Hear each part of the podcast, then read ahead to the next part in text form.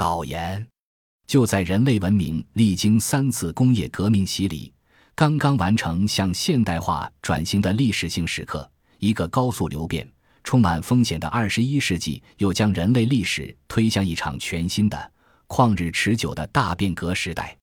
二十一世纪之初的恐怖主义威胁，二零零八年的全球金融危机，以及当前肆虐的新冠肺炎疫情三重危机叠加，可以看作大变革时代的序曲，预示着高风险时代的到来。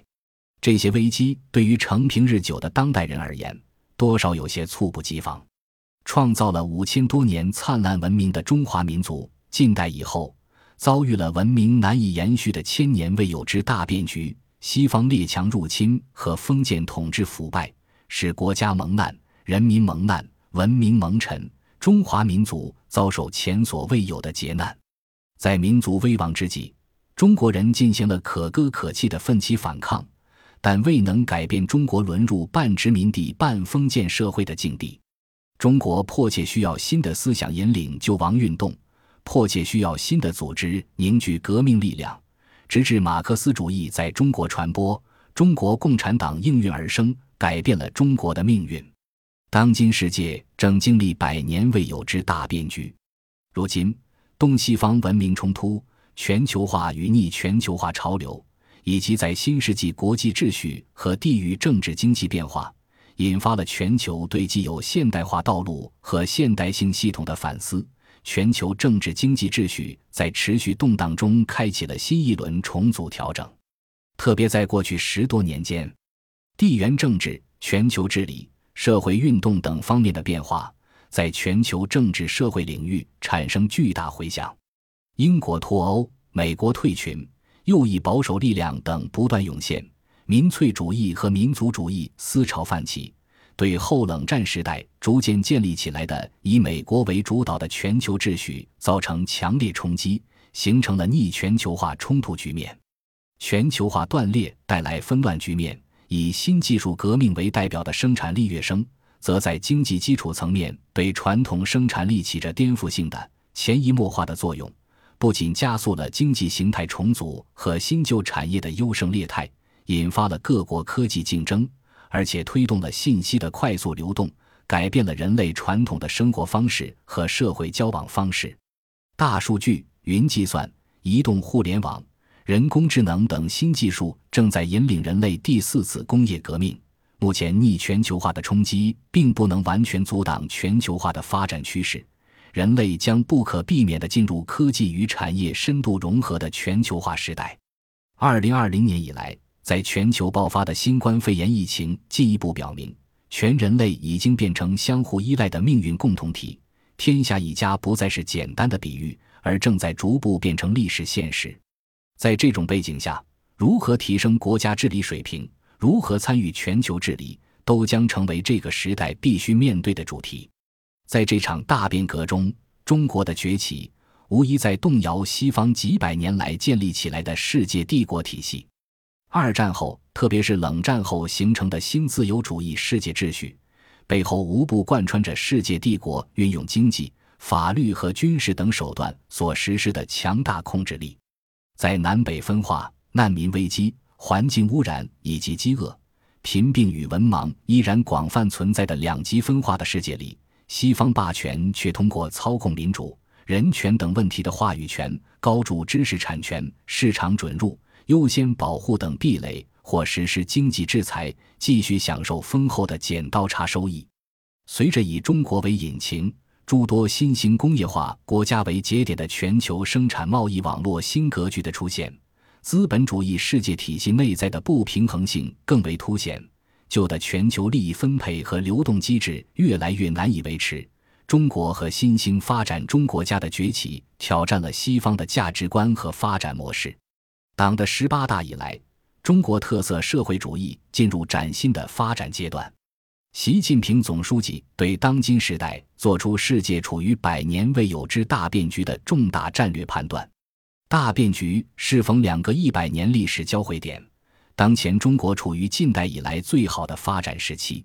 在中国共产党建党百年之际，在全国各族人民共同努力下。中国如期完成新时代脱贫攻坚目标，消灭了绝对贫困，创造了人类减贫历史上的奇迹。“十三五”时期，中国经济进入高质量发展的新阶段，实现了第一个百年奋斗目标，全面建成小康社会。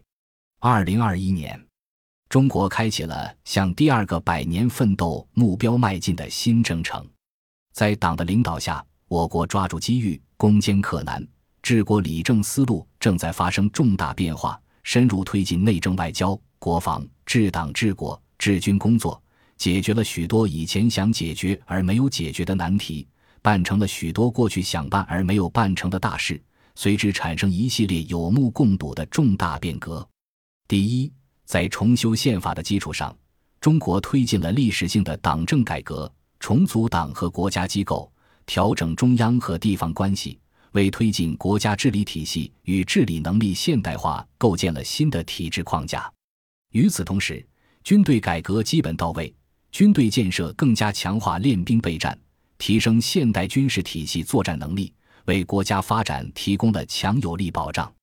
第二，聚焦经济高质量发展，中国首次提出构建现代化经济体系的新纲领，从助力实体经济降成本、调结构到防范金融风险。促开放，从持续优化营商环境到打造区域协同版图；从提出乡村振兴战略、发展现代化都市圈到布局新一轮前沿科技，中国经济保持稳中有进，成为全球经济增长的最大贡献者。第三，为了实现现行标准下农村贫困人口脱贫，中国构建了更加完善的扶贫制度体系。为二零三五年基本实现社会主义现代化夯实社会基础。截至二零二零年底，我国九千八百九十九万农村贫困人口全部脱贫，八百三十二个贫困县全部摘帽，十二点八万个贫困村全部出列，完成了消除绝对贫困的艰巨任务，全面建成小康社会取得历史性成就。在此基础上。面向未来的共同富裕图景也逐步展开。第四，以美丽中国、法治中国、平安中国、健康中国为目标，国家治理现代化进程全面提速，生态环境治理、扫黑除恶、网络治理、社会领域改革等齐头并进，党管一切、多方共治的社会治理格局初步形成，全国人民众志成城，经受住了新冠肺炎疫情等重大挑战。第五，面对内外压力，中国成功的应对了国家安全和边疆治理中出现的一系列风险挑战，国家安全体系不断完善，恐怖主义、极端主义等威胁得到有效遏制。一个时期，受各种内外复杂因素影响，香港局势一度出现反中乱港严峻局面，党中央坚持和完善“一国两制”制度体系，落实中央对特别行政区全面管制权。落实爱国者治港原则，实现由乱及治的重大转型。风雨过后的一国两制更为稳固。台湾问题变数增多，未来解决国家统一问题需要更多政治智慧，也将迎来新的挑战。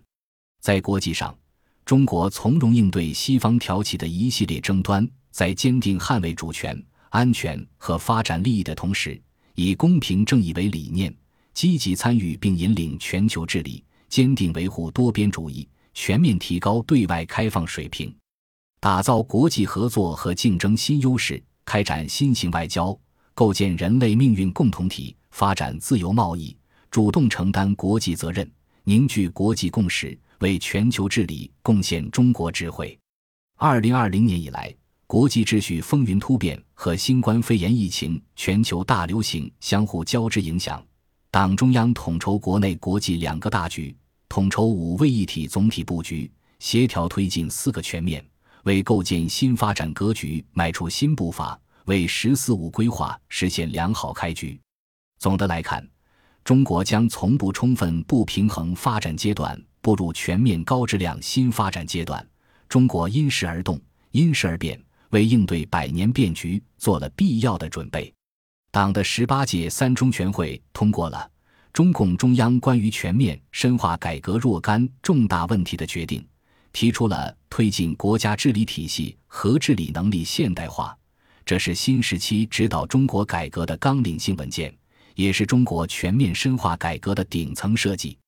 国家治理更加强调协同，强调多元主体，人民是社会的主体，人民利益为治理切入点。中国之治着重建设法治国家、法治政府、法治社会，强调依法治国、依法执政、依法行政，通过完善国家各项制度，治理社会各方面事务。中国之治标志着我国进入制度建设、制度创新的新阶段。中国之治不断成就中国的辉煌，同时让中国之治成就中国之治，成为推进国家治理现代化的着眼点和关键点。